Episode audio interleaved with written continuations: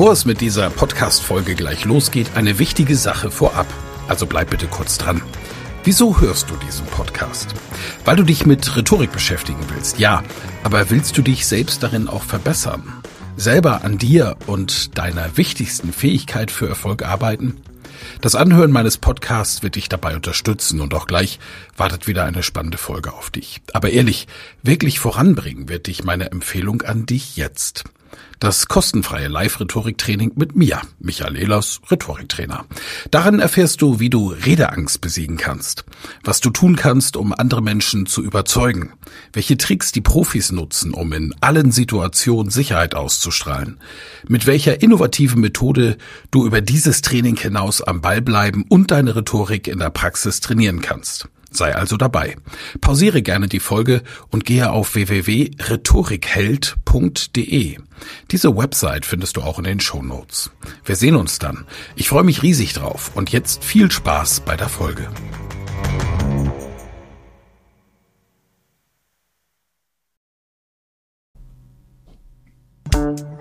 Elas Rhetorik-Podcast. Wer etwas zu sagen hat, sollte reden können. Ihr Rhetorik-Podcast für Management, Kommunikation und Strategie.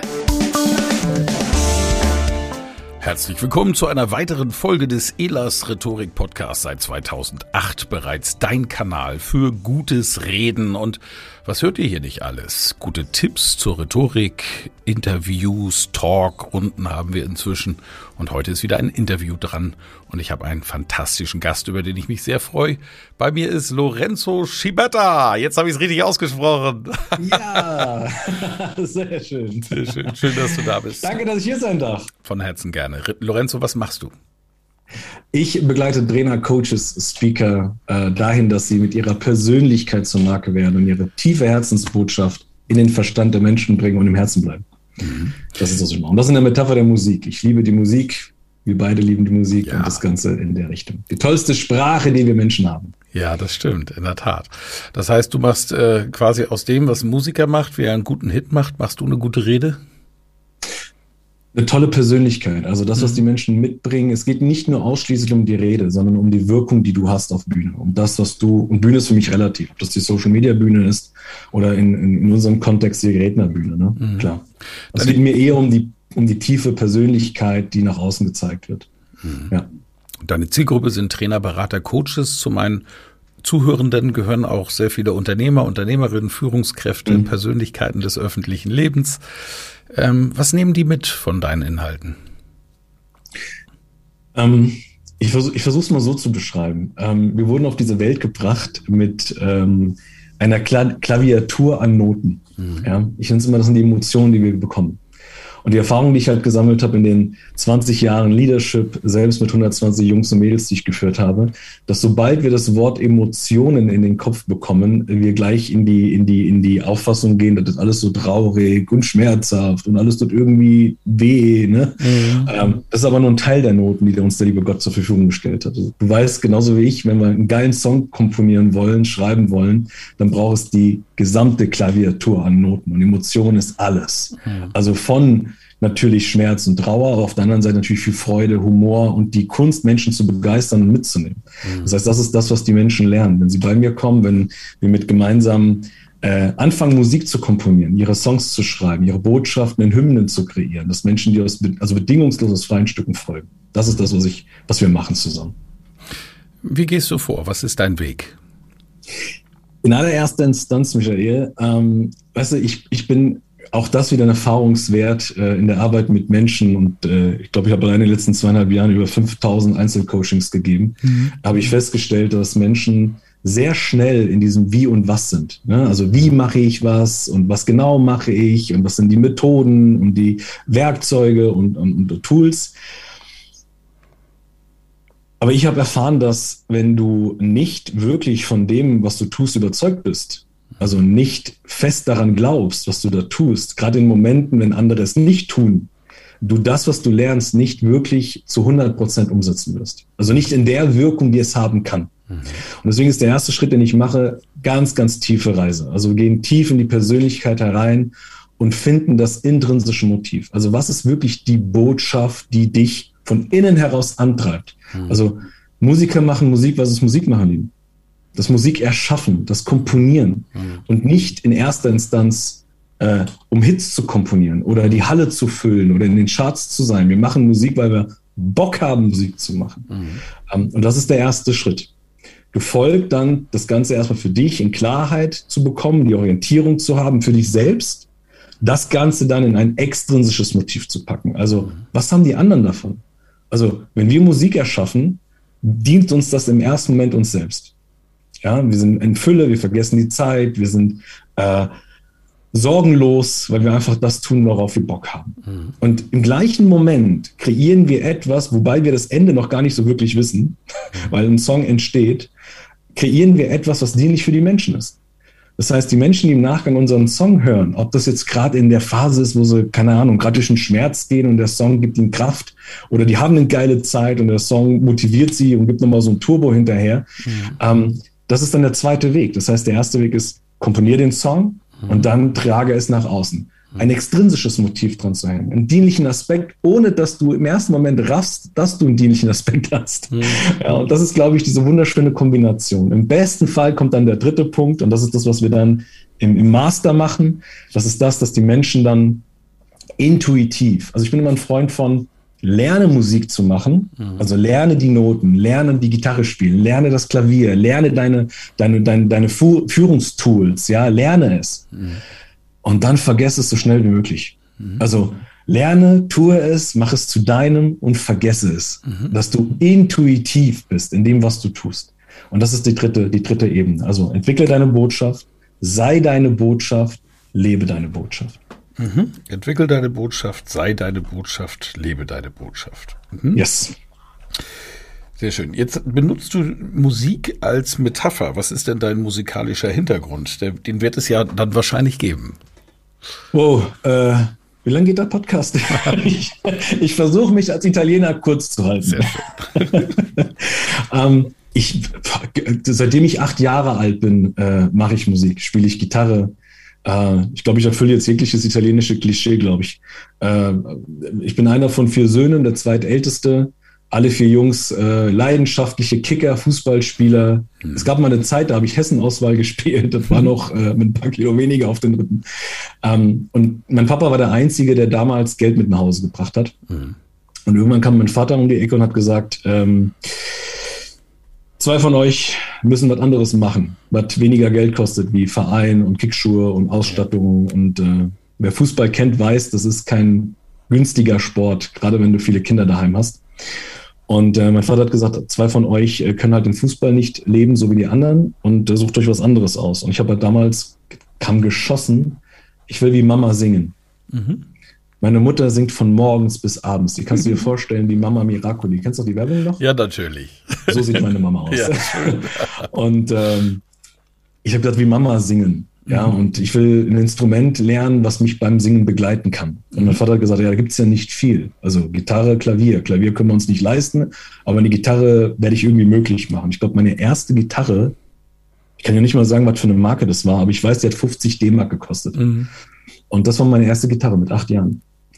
Und da ging's los. Und dann habe ich angefangen, ich glaube, in der Zwischenzeit zwölf Bands äh, zu, zu kreieren, zu erschaffen. Zwei davon sogar sehr erfolgreich mit Schallplattenverträgen und mhm. Alben mhm. und Auftritten und äh, Finale in einem der größten deutschen Wettbewerbe von Newcomer-Bands. Äh, was wir aber echt dann geil versammelt, versammelt haben. Mhm. Andere Geschichte. Ähm, aber die Musik ist für mich, weißt du, manche brauchen Coaches. Für mich war das die Musik. Die mhm. Musik war für mich all das, was in meinem Kopf war, auf Papier zu bringen. Ja. Und dadurch angefangen, dann auch mit acht Songs zu schreiben. Ich habe, glaube in jeder Schule, wo ich war, die erste Schulband gegründet. Vorher gab es dann die Bands. Ähm, und die Musik ist immer für mich schon, gerade in Zeiten, wo es nicht so toll läuft, läuft ja, gerade die letzten zweieinhalb Jahre, Corona, mhm. das mal so in den, in, in den Raum zu legen, war für, für mich die Musik neben meiner Familie immer so das, was meinen Kopf über Wasser gehalten hat. Mhm. Da habe ich meine Inspiration hergeholt, da habe ich meine Motivation hergeholt. Wie bist du denn von den Weg von der Musik zum Coach, erfolgreichen Coach heute gegangen? Mhm. Ich habe ähm, Also die Musik war schon immer ein Begleiter und dann habe ich irgendwann mit 16, 17 Informatiker gelernt. Mhm. Äh, der Hintergrund ist, ich bin leidenschaftlicher Gamer, ich liebe es zu spielen. Mhm. Hätte mir nur jemand gesagt, dass Spielen und Programmieren zwei verschiedene Welten sind, hätte ich wahrscheinlich den Informatiker nie gemacht. Ja. ähm, und bin dann durch den Informatiker, äh, habe hab ich einen Vorgesetzten gehabt und der Vorgesetzte hat gesagt, Lorenzo, ich habe keine Ahnung, warum du programmierst. Ja, du, du musst ans Telefon, du musst vor vom Bildschirm, du musst unsere Kunden betreuen. Äh, Solarium, äh, vom Monitor, das hilft dir nicht, das dient dir nicht langfristig. Mhm. Und da bin ich in den, in den Servicebereich gewechselt, ähm, von einem sehr, sehr großen Autohersteller, äh, mhm. fängt mit M an und durfte dann dort im Servicebereich den Servicebereich mit aufbauen. Und ähm, darüber bin ich in die Arbeit mit Menschen gekommen. Mhm. Mit 23 Jahren dann direkt 120 Leute geführt.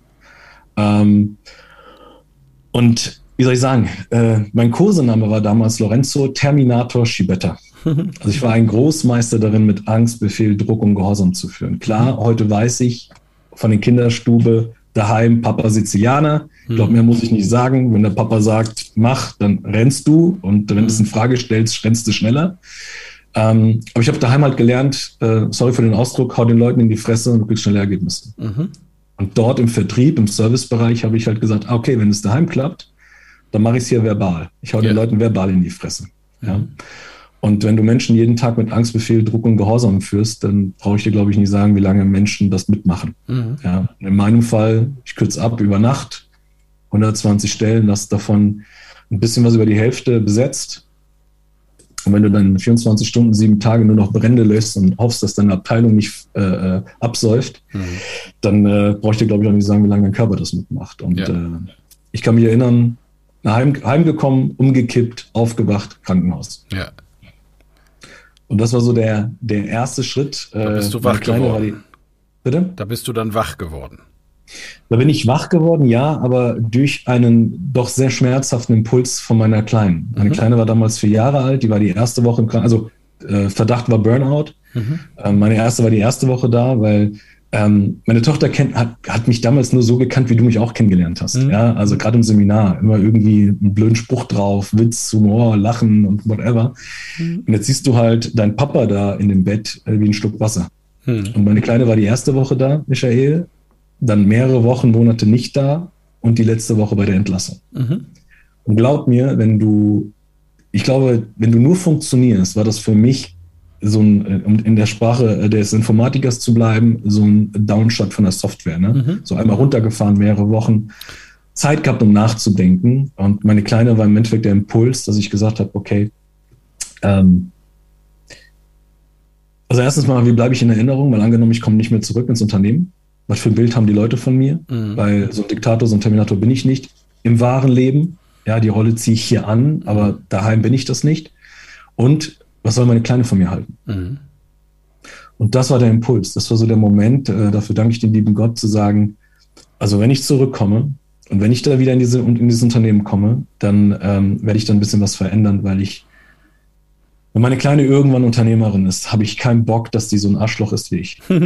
ja. Oder wenn sie angestellt ist in irgendeinem Unternehmen, dann, äh, dass sie halt nicht so einen Chef bekommt, wie ich einer bin. Das war der Grund, warum ich dann nach draußen gegangen bin und aufgehört habe, den Menschen zu sagen, was sie tun sollen und wie sie es tun sollen, sondern warum und wofür das wichtig ist, mhm. sie es tun. Ich folge dir ja auch auf Instagram und äh, du machst dort sehr viele, sehr viele Lives in deiner Story. Und ein Wort benutzt du ganz besonders häufig, nämlich das Wort Herz.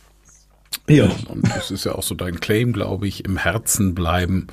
Und wenn wir jetzt an unsere Zuhörenden denken, ähm, wie können wir von dir lernen, dass wir im Herzen bleiben? Was war nach der Erkenntnis, die, die du hattest an diesem Punkt mit deiner Tochter, wo du vom sizilianischen Hau drauf Bud Spencer dich zu einem äh, Herzenscoach entwickelt hast? Ähm, was hat dir dabei geholfen? Hast du Coaches gehabt? Hast du was gelesen, was dir geholfen hat? Wie ist der Weg gewesen? Ja, ähm, ich habe sehr spät angefangen. Also ich habe wirklich auch sehr spät angefangen mit Persönlichkeitsentwicklung. Ähm, ich habe irgendwann festgestellt, also ich kam zurück, ne, weil meine Zahlen äh, waren natürlich mega. Und ich kam zurück und äh, mein Glück im Unglück, neue Abteilung mit einem neuen Vorgesetzten. Und äh, was soll ich sagen? Ich wusste, dass das, was ich 18 Jahre lang gemacht habe, nicht äh, richtig war. Ja, also es hat sich für mich auch nicht richtig angefühlt. Ich habe es halt gemacht, weil Schulterklopfer, ne? Äh, mega, als wirst du mal gesehen, einer von vier Söhnen, der zweitälteste Sandwich-Kind, gefühlt immer unsichtbar, jetzt wirst du mal wahrgenommen. Mhm. kann mich noch erinnern an Führungskräften, die gesagt haben, das ist Benchmark bei uns im Unternehmen. Machen Sie es wieder, Schibetta, genauso. Ähm, ich kam zurück und ich habe Michael wirklich versucht, keine Ahnung, zwei Monate, drei Monate den, meinen Führungsstil anders zu leben. Aber die ja. Ergebnisse blieben aus. was machen wir Menschen? Wir fallen zurück in alte Gewohnheiten. Das, was wirklich erfolgreich war. Und so bin ich wieder zum Diktator geworden. Glück im Unglück, mein neuer Chef. Und der hat irgendwann angerufen und hat gesagt, Lorenz, ich habe keine Ahnung, was du mit den Leuten machst, aber hör bitte sofort damit auf. Du machst mir alles kaputt, was ich die letzten Jahre hier aufgebaut habe. Mhm. Und ich weiß nicht, ob du so Momente kennst, wo dein Hirn ausgeht, dein Herz angeht und da kommen Worte aus dem Mund geschossen und im gleichen Moment denkst du dir so, what the fuck, was habe ich da gerade gesagt? Mhm. Und genau in dem Moment schreie ich durchs Telefon und sage, der hat mich gefragt, warum machst du das? Und dann habe ich damals gesagt, weil ich nichts anderes kann. Mhm. Ich habe nur das gelernt. Ich habe nur gelernt, den Leuten in die Fresse zu hauen. Ja. Und er hat mich eingeladen, hat gesagt, okay, dann zeige ich dir einen Stil, eine andere Art und Weise, wie du Menschen so führst, dass sie dir bedingungslos folgen, dass sie aus freien Stücken folgen. Mhm. Und damit hat er natürlich hat er mich erreicht, ne? Neugierde geweckt, der kleine Junge war wieder da, äh, Musik machen, cool, ich darf da wieder was komponieren. Und ich habe von ihm gelernt, ähm, fachlich sagen wir Sinn- und wertorientierte Kommunikation, Sinn- und wertorientiertes Führen ich fand es halt unfassbar langweilig, deswegen habe ich das damals Lead Like Rockstars genannt. Mhm. Ja, führe wie ein Rockstar. Geh auf die Bühne nicht, damit das Licht auf dich knallt, sondern damit du die Menschen, die da sind, eine geile Zeit haben. Mhm. Äh, gib den richtigen Menschen die richtigen Instrumente, die sie gerne, gerne lieben und spielen lernen, weil das machen sie aus freien Stücken. Dem musst du eher die Gitarre aus der Hand reißen. Mhm. Und ich habe irgendwann gemerkt auf diesem Weg der sinn- und wertorientierten Kommunikation und Führung, dass ich erstmal Sinn und Wert bei mir finden darf. Und da kamen die ersten Mentoren ins Spiel. Da kamen die, die ersten Weiterbildungen ins Spiel. Da ähm, habe ich sehr, sehr viel an mir gearbeitet, sehr viel an meiner, an meiner Tiefe, an meiner inneren Persönlichkeit gearbeitet, habe klar Limitierung, Glaubenssätze für mich rausgeholt, äh, geschaut, wo kommt denn der Diktator her, wo kommt der Terminator her, wo kommt denn der her, der immer wieder ausrastet nach ein paar Sekunden und cholerisch ist, ja, wo kommt das alles her und wie kriege ich das raus und so raus, dass ich zu dem stehe, der ich bin. Mhm. Frei von eigenen Erwartungen und frei von den Erwartungen von außen, sondern zu tun, weil ich liebe, es zu tun. Zu führen, weil ich das Führen liebe. Mhm. Menschen in den Wachstum bringen, weil ich Wachsen liebe. Mhm. Musik machen, weil ich Musik liebe. Coachen, weil ich das Coaching liebe. Mhm. Auf die Bühne zu stehen, zu reden, weil ich das Reden liebe. Und im gleichen Sinne geile Impulse, tolle Sachen mit auf den Weg geben, die genauso den Menschen dienlich, dienlich sind. Und Mentoren reingeholt, ähm, mich in Rhetorik ausbilden lassen. Da war vor kurzem so ein geiles Seminar in Mallorca. Mhm. Ähm, und das sind so Punkte, sage ich mal, äh, die mir dabei geholfen haben, heute da zu sein, wo ich bin. Mhm. Ich sag, zu erkennen, wer ich bin. Mhm. Ja. Ja. ja. Das ist der klassische Weg der Persönlichkeitsentwicklung, wenn man es richtig geht, ist immer als erstes die Frage klären, wer bin ich? Also ich, genau. ich nehme da immer gerne die Metapher des, der Blickwinkel, also schau in dich, wer bin ich, kläre diese Frage. Wenn das geklärt ist, ausreichend, dass du es zumindest verstehst, ist der zweite Weg, schau um dich, dann gehst du auf Reisen und guckst mal, wie es bei anderen funktioniert. Der dritte Weg, der Weg des Meisters, ist schau über dich. Wenn du diese beiden Schritte vorher gegangen bist, kannst du nach dem dritten Schritt die Komplexität da draußen erst verstehen. Ansonsten mhm. musste ich das ja überrumpeln. Ne? Also ist das ein klassischer Weg und das ist ja auch etwas, was wir den Zuhörenden mitgeben können. Denn äh, viele sind in Führungspositionen ja hineingeprügelt worden. Ähm, ich weiß noch, wie ich damals Chef wurde nach der Bundeswehrzeit. Bei der Bundeswehrzeit wurde ich äh, zwecks äh, Hierarchie und mhm. dem, dem Plan, den man dort abgeschlossen hat, sozusagen, seine Verpflichtung. Da macht man die Ausbildung, wenn man besteht, wird man Chef.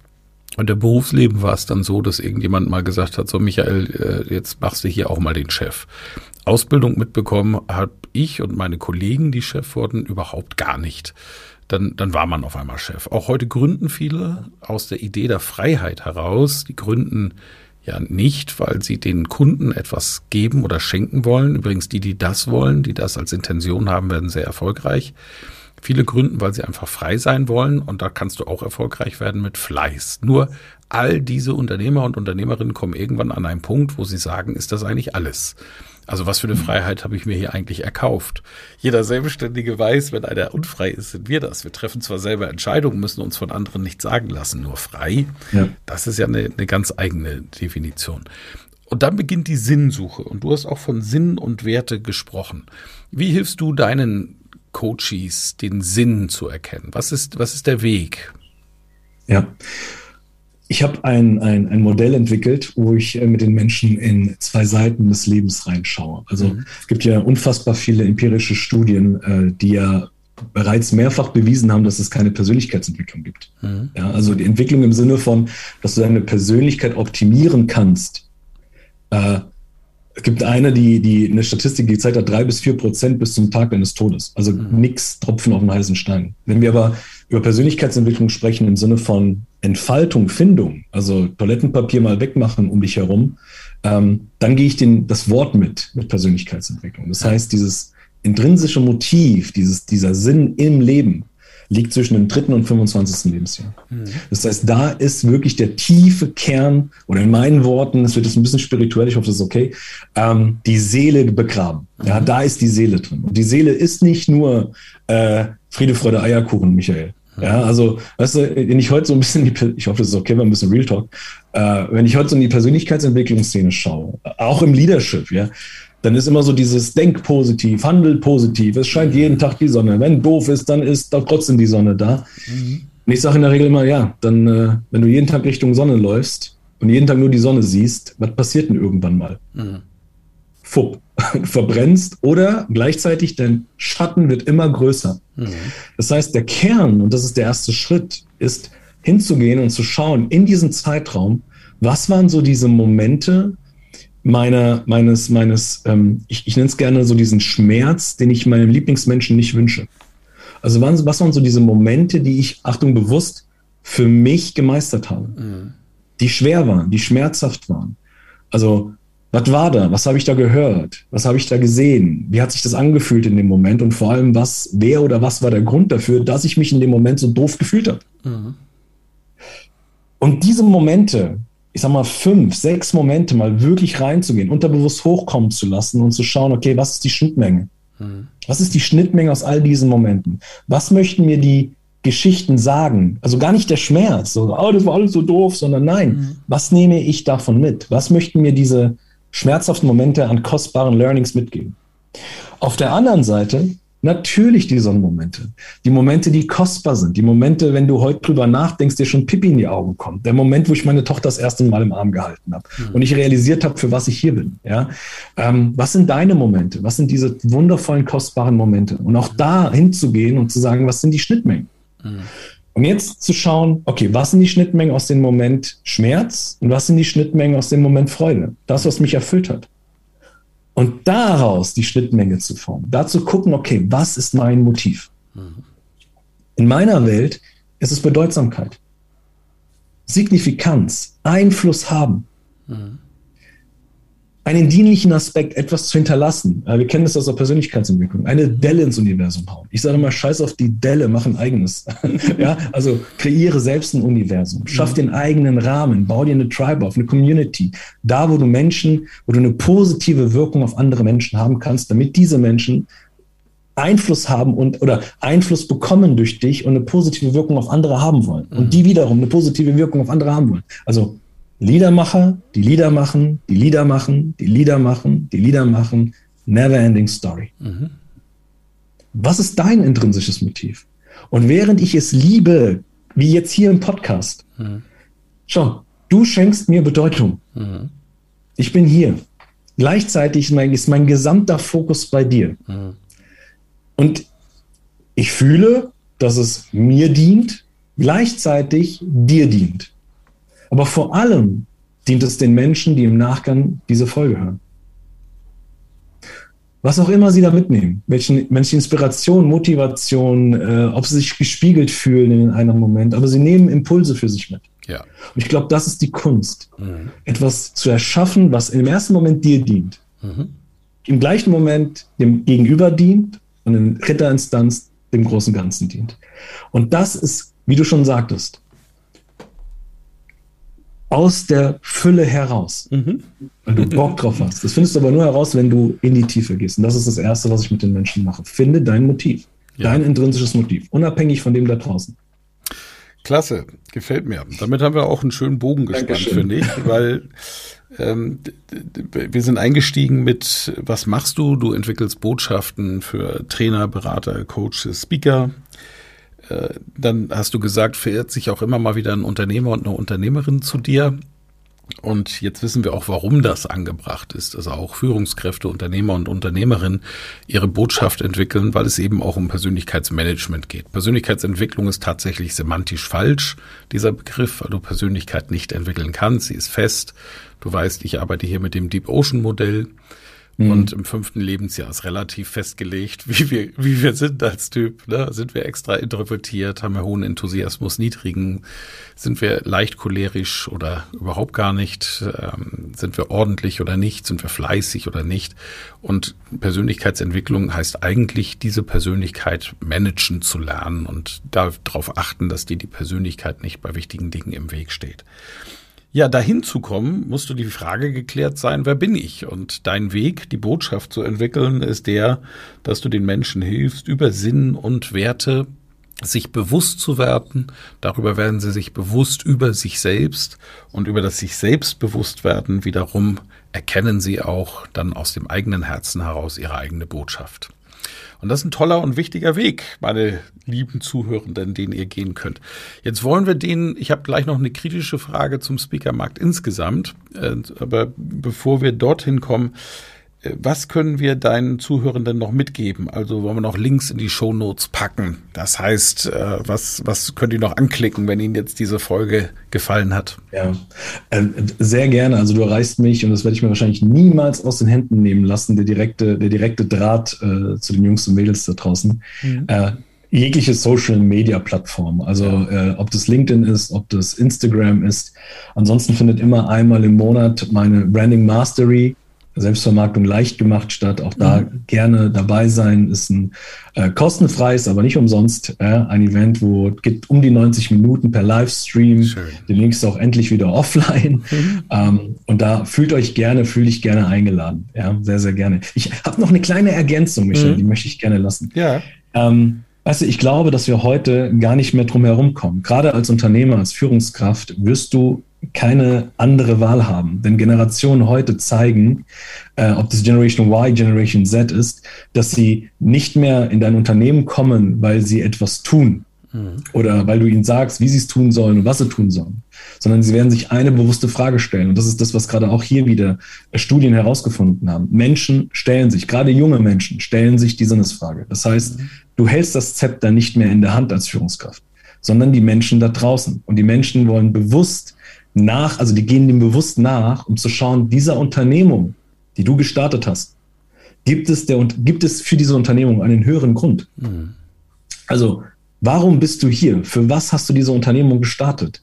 Was, was wirst du mit dieser Unternehmung hier hinterlassen? Und im besten Fall ist es nachhaltig, mhm. ist es vielleicht sogar holistisch. Ja, also dient das dem großen Ganzen. Ja, genau. Und ich glaube, dass, dass wir heute, gerade im deutschsprachigen Raum, ähm, wir uns diese Frage öfters stellen dürfen, als nur die Frage, was ist für mich drin. Mir gefällt dieser Trend rund um Personal Branding im Augenblick sehr gut. Ja. Weil, weil das eben das klar macht, wovon wir Kommunikationstrainer, Berater und Coaches ja schon seit Jahren und Jahrzehnten sprechen. Nämlich du selbst bist eben eine Marke und du wirst betrachtet auch von außen. Und das fällt vielen leichter, sich als Marke zu betrachten, denn sich so als Mensch zu öffnen und offen zu geben. Und deswegen gefällt mir diese Metapher, ich bin eine Marke sehr, sehr gut und Personal Branding heißt eben auch an dieser Marke zu arbeiten. Und wann ist eine Marke gut? Insbesondere eben auch dann, wenn sie eine klare Markenbotschaft hat, womit wir wieder bei deinem Thema sind. Ne? Und es steigert zu 47 Prozent mhm. Das Vertrauen das du in den Rahmen legst. Also Menschen vertrauen einem Gesicht 47 Prozent mehr, also ja. fast doppelt so viel, als wenn du jetzt nur mit einem Namen rausgehst oder mit einem Logo rausgehst mhm. oder whatever. Und ich glaube, das ist gerade auch wichtig für Führungspersönlichkeiten da draußen, das ja. zu wissen. Die Hörer meines Podcastes wissen das, weil ich es zu gerne erzähle. Cool. Menschen identifizieren sich mit Menschen Mega. und nicht mit Marken. Und äh, das ist überhaupt gar kein Widerspruch zum Personal Branding, sondern im Gegenteil, es wird leichter, sich mit dir zu identifizieren, wenn du als Person ja. eben auch eine Personenmarke bist. Klasse, wirklich großartig. Ähm, noch was Kritisches. Ich habe mit vielen Zuhörenden von Vorträgen, die gerade auch online veröffentlicht werden. Dort gibt's die großen Plattformen wie äh, TED und Gedankentanken und inzwischen gibt's reichlich Festivals, wo auch Videos vorproduziert werden und dann online abgespielt werden. Gesprochen über meine Seminare, wo du ja auch Teilnehmer warst.